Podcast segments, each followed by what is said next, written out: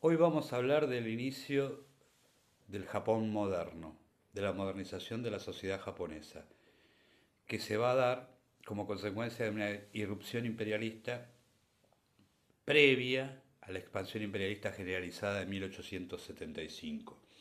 Japón se había aislado del mundo, de Occidente específicamente, eh, a partir del siglo XVII, cuando el shogun de la casa Tokugawa, el máximo eh, líder militar, eh, toma el poder.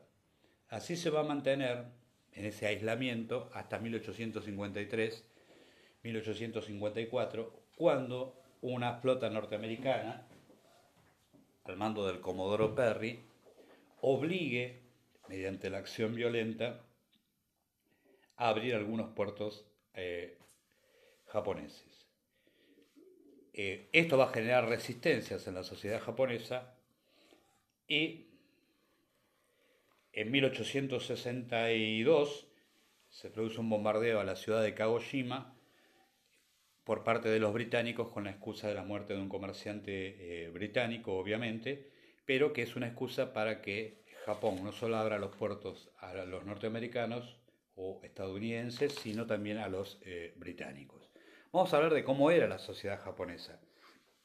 La sociedad japonesa, hasta 1800, la década de 1850-1860, era una sociedad, tenía una estructura feudal.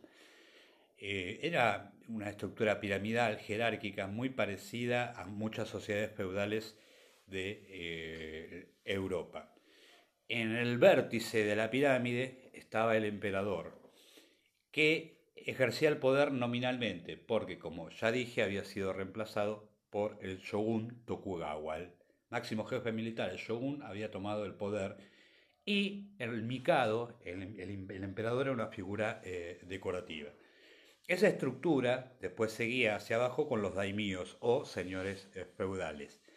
Una peculiaridad de la sociedad japonesa es que había una clase militar específica que respondía a los señores feudales con un código de honor propio, el bushido, que eran los samurai, que eran guerreros profesionales al mando de sus eh, señores correspondientes, de los daimíos. Eh, va a haber, ya con la llegada de los eh, norteamericanos y europeos, una protoburguesía y en la base de todo, sustentando todo el edificio social, obviamente el campesinado. Esa estructura feudal que se había mantenido con rigidez durante más de dos siglos va a entrar en crisis a partir de la irrupción del exterior, norteamericana y europea. Y van a surgir conflictos que van a llevar a los sectores dominantes, fundamentalmente a los señores feudales, a los daimíos, a intentar retomar el control de la sociedad eh, japonesa y desplazar a los shogun de la, eh, de la familia eh, Tokugawa.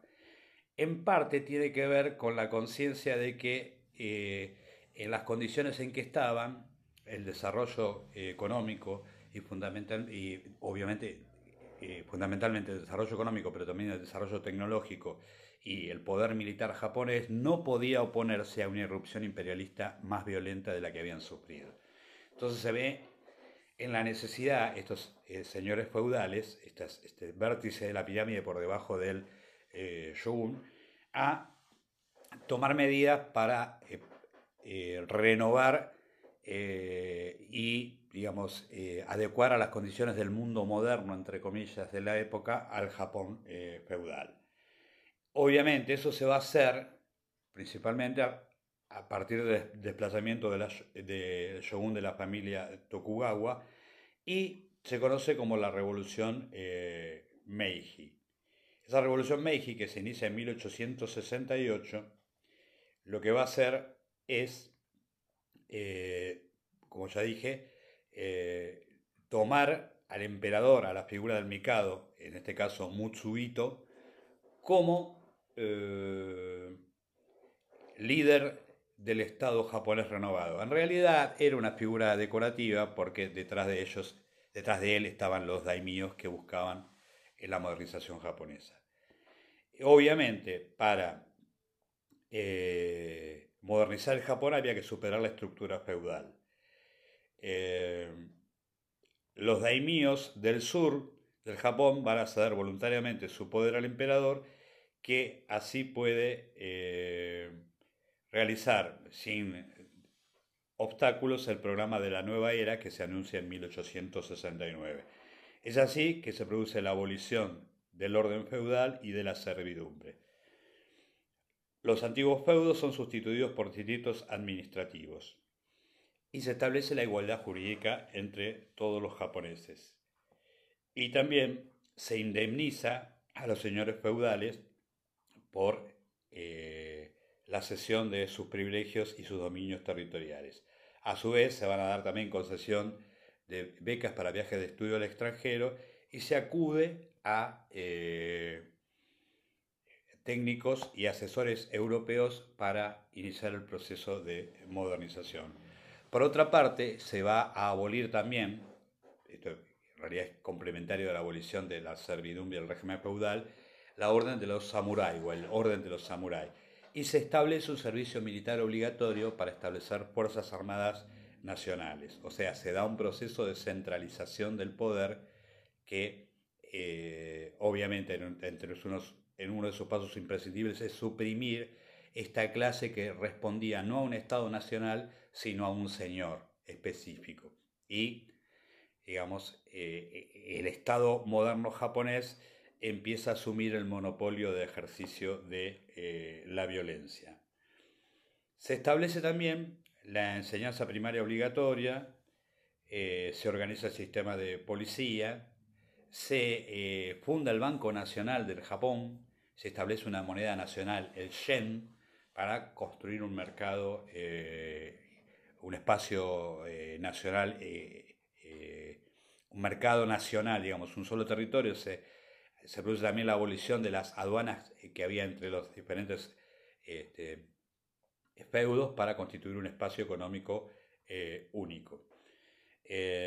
obviamente se va a recurrir eh, como dije anteriormente, eh, Japón empieza a copiar, se va a recurrir a, las creaciones del extranjero. ¿sí?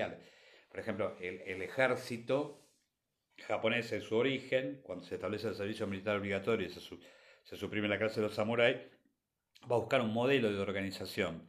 Ese modelo, el modelo elegido por Japón, va a ser precisamente el, eh, el ejército prusiano que no por casualidad el ejército prusiano era el que había salido victorioso de la guerra contra Dinamarca, obviamente contra Austria y después contra Francia. Era el, modelo organizativo militar eh, que estaba eh, de moda. A su vez, esto no va a tener una cuestión, no va a ser de fácil, estas nuevas, estas innovaciones no van a ocurrir de un día a otro y, de un día para el otro y sin eh, intentos de volver al pasado, va a haber eh, sublevaciones samurái, numerosas sublevaciones samurái, que son reprimidas obviamente con este nuevo ejército nacional y no solamente con eso, con las nuevas tecnologías utilizadas, como por ejemplo la artillería occidental o eh, la moderna ametralladora. y lo que se busca entonces ahora es se va a producir una reforma desde arriba para eh, modernizar el jamón, se necesita un aporte de capital. Ese aporte de capital para eh, obtener inversiones eh, que posibiliten el desarrollo industrial, hay que extraerlo del excedente de la agricultura. O sea que la agricultura se moderniza, pero al mismo tiempo la situación de los campesinos no varía mayormente, sino que, digamos, aunque legalmente han dejado de ser siervos, este, de hecho, eh, su régimen laboral no va a ser muy diferente, o sea, va a haber una superexplotación campesina para obtener un excedente de arroz, ese arroz se exporte y así obtener los capitales necesarios para la modernización eh, japonesa. Eh, la idea del Japón como modelo de industrialización sin desarrollo de un mercado interno también va a generar una necesidad, porque no basta el mercado interno japonés para mantener la dinámica de la economía japonesa. Eso va a llevar prontamente al Japón a la expansión eh, imperialista. O sea que hay una presión por un lado por que se necesitan eh, mercados y materias primas para seguir expandiendo el modelo eh, productivo. Al mismo tiempo hay otra presión que es el rápido crecimiento eh, demográfico. Entonces, y además, estos daimyos se transforman en trust familiares. por ejemplo, Mitsui, Yasuda, Sumimoto, que sus intereses fundamentales están en la importación de materias primas extranjeras y en la obtención de mercados para eh, que eh, los productos industrializados, resultados de la, transformación de las materias primas, este, sustenten el desarrollo. Tan tempranamente como en 1894 va eh, a acontecer la primera guerra imperialista japonesa, la guerra chino-japonesa. La superior de la superioridad de las fuerzas japonesas es inmediata, la derrota china es muy rápida, y China va a tener que ceder Formosa, por Arthur y otros territorios. Además va a estar obligada a pagar eh, indemnizaciones y de hecho China debe reconocer la independencia de Corea que pasa a ser un área de influencia japonesa. Eh, pero el, expansionismo eh, japonés no se detiene ahí porque su interés es avanzar sobre el territorio de Manchuria, al norte de China. Los rusos ya habían intentado, ya estaban, eh, eh, ya habían avanzado sobre el territorio eh, manchú, porque el interés de los rusos era unir Moscú con Vladivostok sobre el Océano Pacífico. Así que esa zona de China era muy interesante. Ahí van a chocar con los intereses imperialistas japoneses. Japón aprovecha su triunfo sobre China para construir una gran eh, flota eh, de guerra y se enfrenta militarmente con Rusia.